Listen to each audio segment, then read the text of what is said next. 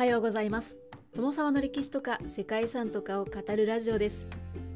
このチャンネルでは社会科の勉強が全くできなかった私が歴史や世界遺産について興味のあるとこだけゆるく自由に語っています。本日ご紹介する世界遺産はヘーゼビューとダーネビア家の考古学的境界線群です。ヘーゼビューとダーネビア家と聞いてもピンとこない。そして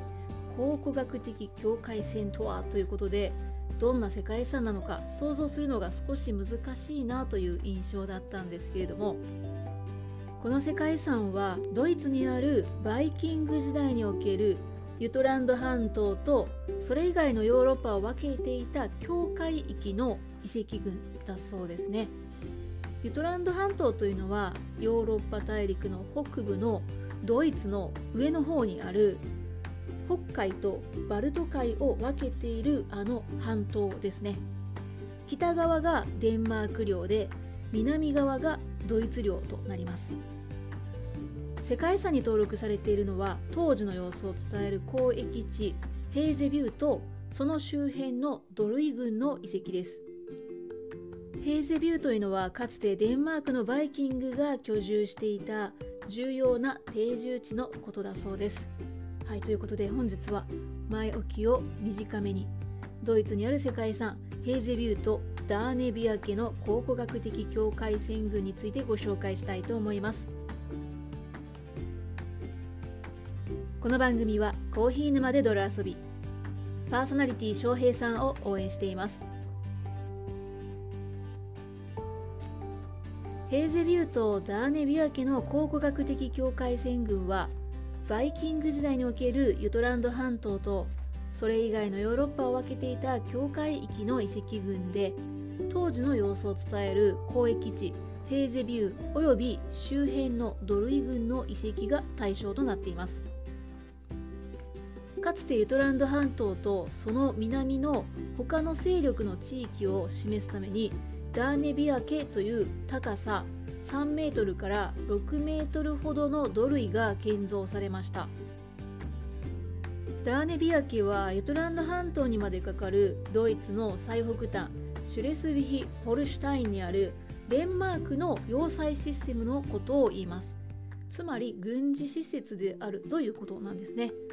デンマーク語ではデンマーク人のホルイというのを意味そうでデンマークドルイなどと表記する文献などもあるそうです。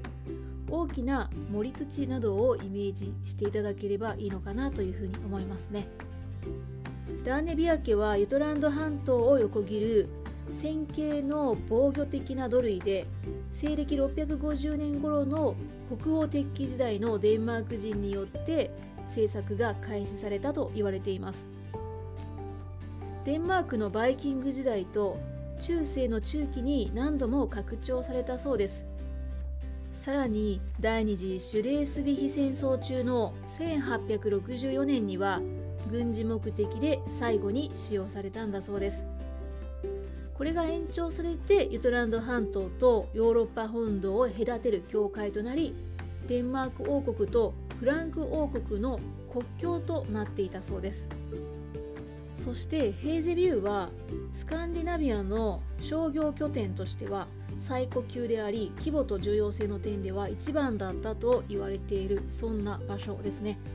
ユトランド半島の付け根辺りにあってバルト海に通じる入り江の一番奥に発展したそんな商業地域でした。この周辺の海上にはたくさん島が集まって入り組んでいるんですけれども狭いながら船の航行というのも可能な場所ではありましたまた河口が北海に通じるアイダー川の支流であるトゥレーネ川までの陸上の輸送が 15km 未満であるなどヘーゼビューは立地条件に恵まれていて海上の交通だけではなく貨物を陸路などを利用して運搬することもできる場所だったんですね。このルートというのはバルト海と北海の間をほとんど航路を途切れさせることがなく海路のみを巡ると暴風とかあとは海賊に遭遇してしまう危険性があるというのを回避することが可能だったんですね。このようにヘーゼビューは利便性の高い町でバイキング時代を通じて北欧諸国で最大かつデンマークで最も古い都市となりました。そんなヘーゼビューはデンマーク領ではあったんですが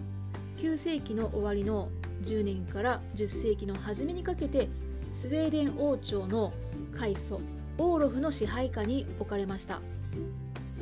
スウェーデン人がヘイゼビューを占領した後は防御機能を高めるために都市周辺に半円状の防壁が築かれてそして近くにあったダーネビア家とも接続されたということだそうです。ヘーゼビューはその後934年には東フランク王ハインリヒ1世に征服されて974年には法的に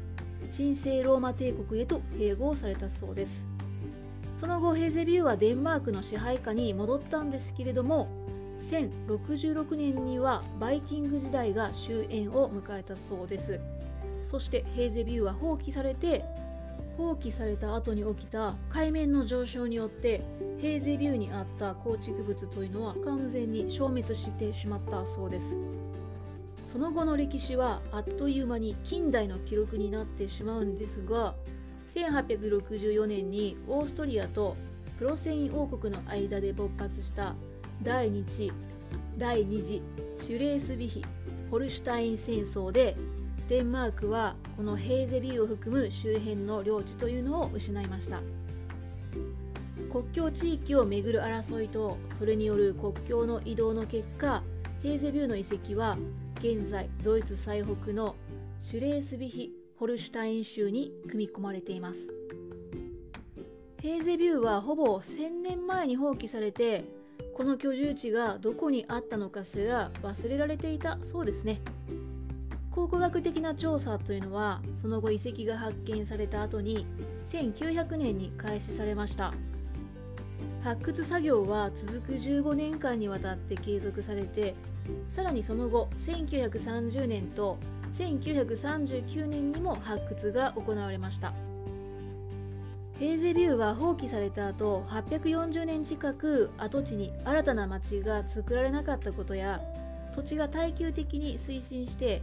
腐食しやすいものが保存されていたというおかげで考古学調査は実りのあるものになったと言われています。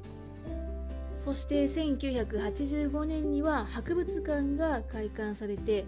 2005年には大掛かりな再建計画が遺跡の現地で行われました。考古学的な分析の結果に基づいて現在バイキングの家が忠実に復元されているそうです。さらに2018年にヘーゼビューはダーネビア家とともに世界遺産に登録されています。はいということで本日は